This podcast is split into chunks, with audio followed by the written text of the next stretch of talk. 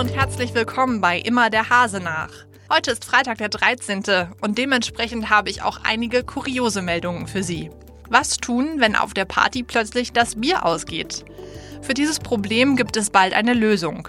Welche? Das hören Sie in unseren Top News. Wer seine Großartigkeit nicht anerkannte, der wurde terrorisiert. Zum Beispiel mit Dutzenden schwarzen Faxen. Wie ein Osnabrücker Gericht das beurteilte, erfahren Sie im Schwerpunkt. Und im Newsblog verrate ich Ihnen, warum es in der Osnabrücker Gastronomieszene bald Sterne regnen könnte. Sie hören immer der Hase nach, den Podcast aus der NOZ Lokalredaktion, heute am Freitag, den 13. Dezember, mit mir, Luisa Riepe. Diese Nachricht könnte für den einen oder anderen Hörer wohl genau passend zum Wochenende kommen. Morgen will in Osnabrück nämlich ein neuer Lieferdienst an den Start gehen, der unter anderem Bier, Snacks und Tiefkühlkost liefert. Mein Kollege Christian Lang hat mit dem Gründer gesprochen. Welche Idee steckt denn hinter dem Konzept? Also am Samstagabend geht in Osnabrück der neue Lieferdienst ähm, Bierkules an den Start und es ist so, es ist ein Lieferdienst, über den man äh, Produkte wie Bier, Schnaps, aber auch Sachen wie Tiefkühlpizza oder Snacks ähm, sich bestellen kann. Das heißt, äh, der Lieferdienst ist vor allem abends und in der Nacht in der Stadt und im Landkreis Osnabrück unterwegs. Kann man anrufen, kann man eine WhatsApp schreiben, kann man per Facebook kontaktieren und äh, sich dann halt äh, diese Sachen liefern lassen. Klingt ja erstmal ganz spannend. Ähm, Kannst du dir denn vorstellen, da auch mal anzurufen und wenn ja, in welcher Situation?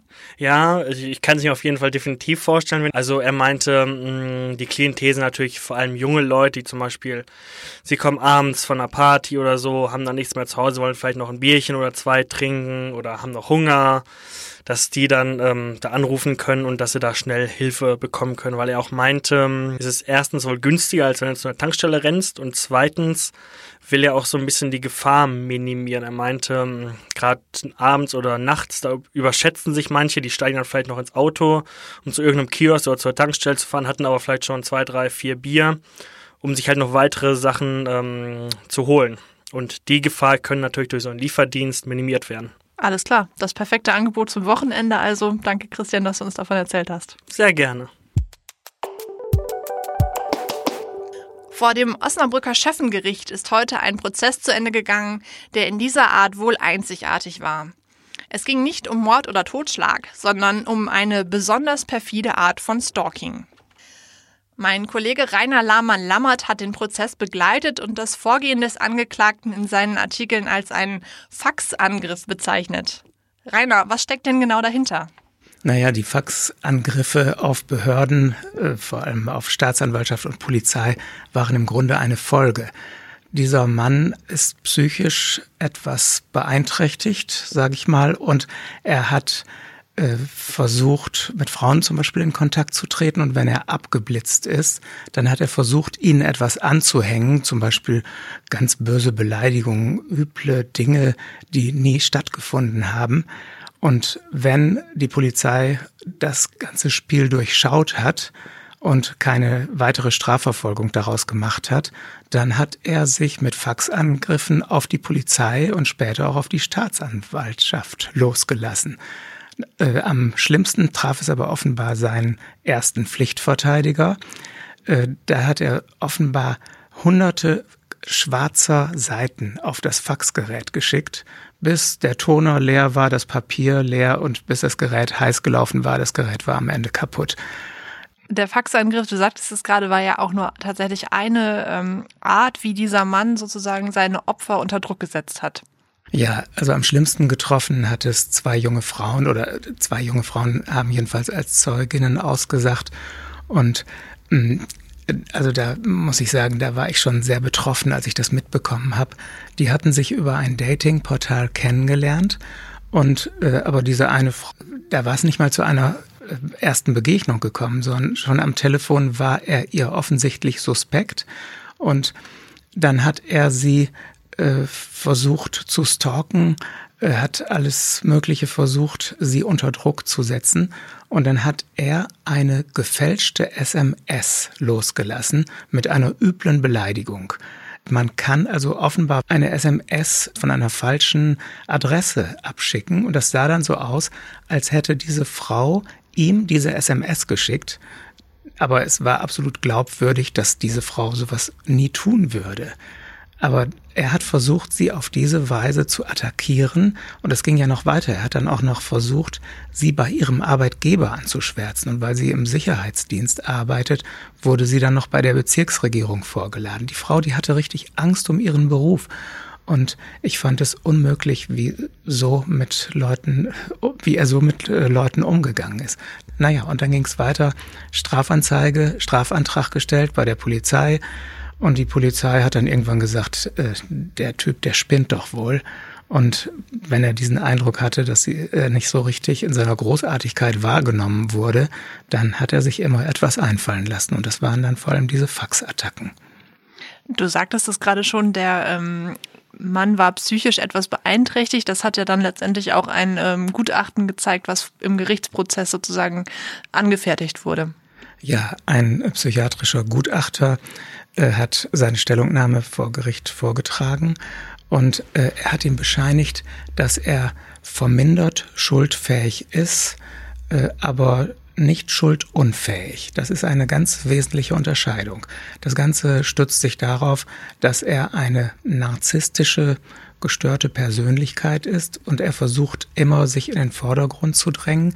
Ja, und wenn andere mh, hm, ihn äh, und sein tolles Ego nicht so wahrnehmen, wie er sich das wünscht, dann reagiert er eben so ausfallend. Übrigens, den Gutachter hat es dann auch getroffen, der hat dann also versucht, der hat ihn gestalkt und hat seine Frau, die Frau des Gutachters, äh, angezeigt, weil sie ihn angeblich sexuell belästigt hätte. Wahrscheinlich haben die sich nie im Leben gesehen, aber auf diese Weise dringt er auch immer wieder in das Privatleben der Leute vor und äh, das wollte sich dieser Gutachter auch nicht bieten lassen. Jetzt musste das Gericht ja entscheiden, wie sind diese Bedrohungen, wie sind diese Faxattacken zu bewerten. Zu welchem Urteil ist es denn gekommen? Also das hätte mit Sicherheit nur eine Bewährungsstrafe gegeben, wenn sich die Vorwürfe auf diese Dinge beschränken würden, die wir eben besprochen haben. Aber es gibt ein langes Vorstrafenregister, das heißt, es sind zum Teil Wiederholungstaten und deshalb war das Gericht jetzt nicht so nachsichtig und hat ihn zu einer Haftstrafe von anderthalb Jahren verurteilt. Du hast den Mann ja jetzt im Prozess äh, beobachtet. Du hast gehört, was der Gutachter über seine Persönlichkeitsstörung gesagt hat. Ähm, meinst du denn jetzt, dieses, äh, diese Haftstrafe wird irgendwie dazu beitragen, dass der Mann sich verändert, dass solche Taten nachher nicht wieder vorkommen? Also ich hoffe es sehr, denn auch Journalisten sind schon äh, von ihm attackiert worden. Äh, das könnte mich dann ja auch noch mal treffen.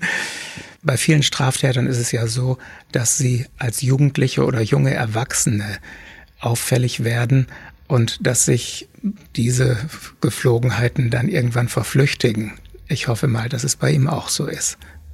Alles klar, Rainer. Dann sage ich vielen Dank für deine Einschätzung bis hierhin und drück alle Daumen, dass du nicht demnächst auch schwarze Faxe bekommst. Damit könnte ich notfalls noch leben. Zwei Jahre ist die Schließung des Lavi nun schon her. Bald könnte in Osnabrück aber wieder auf Sternenniveau gekocht werden. Zumindest dann, wenn Lars Keiling und Gina Düßmann da weitermachen, wo sie aufgehört haben. Bis Oktober haben die beiden zusammen das Keilings in Bad Bentheim betrieben. Das Restaurant glänzte mit seinen zwei Michelin-Sternen als das zweitbeste Haus in ganz Niedersachsen. Jetzt übernehmen die beiden die Küche im Friedrich in Osnabrück. Betreiber Felix Greiner hatte den Kontakt hergestellt. Er hofft auf eine Weiterentwicklung im Friedrich, das aber nach wie vor ein Restaurant für jeden Tag bleiben soll. Seine Sterne aus Bad Bentheim darf der Koch allerdings nicht mitnehmen. Die müsste er sich am neuen Standort erst wieder neu erarbeiten. Ein weißer Schäferhund hat am Freitagmorgen am Osnabrücker Westerberg sein Unwesen getrieben. Das Tier verfolgte einen Rehbock mitten in einer Wohnsiedlung. Die Flucht des Wildes endete schließlich an einem Gartenzaun. Dort biss der Hund den Bock zu Tode. Für den Vorfall gibt es mehrere Augenzeugen und auch die hinzugerufene Polizei konnte den Hund noch sehen, doch er entwischte in unbekannte Richtung. Die Polizei sucht jetzt nach dem Halter des Hundes, der wohl möglich mit blutverschmierter Schnauze nach Hause gekommen ist. Der zuständige Jagdaufseher hat zumindest schon mal eine DNA-Probe vom toten Rehbock genommen. So könnte sich der Hund später zweifelsfrei identifizieren lassen. Damit sind wir auch schon am Ende des Podcasts für heute. Eine Bitte habe ich aber noch an Sie. Lassen Sie uns wissen, wie Ihnen immer der Hase nachgefällt. Dazu haben wir eine Umfrage erstellt. Den Link dazu finden Sie in den Show Notes zu diesem Podcast. Danke schon mal fürs Mitmachen. Ich wünsche Ihnen ein schönes Wochenende und hoffe, wir hören uns am Montag um 17 Uhr wieder.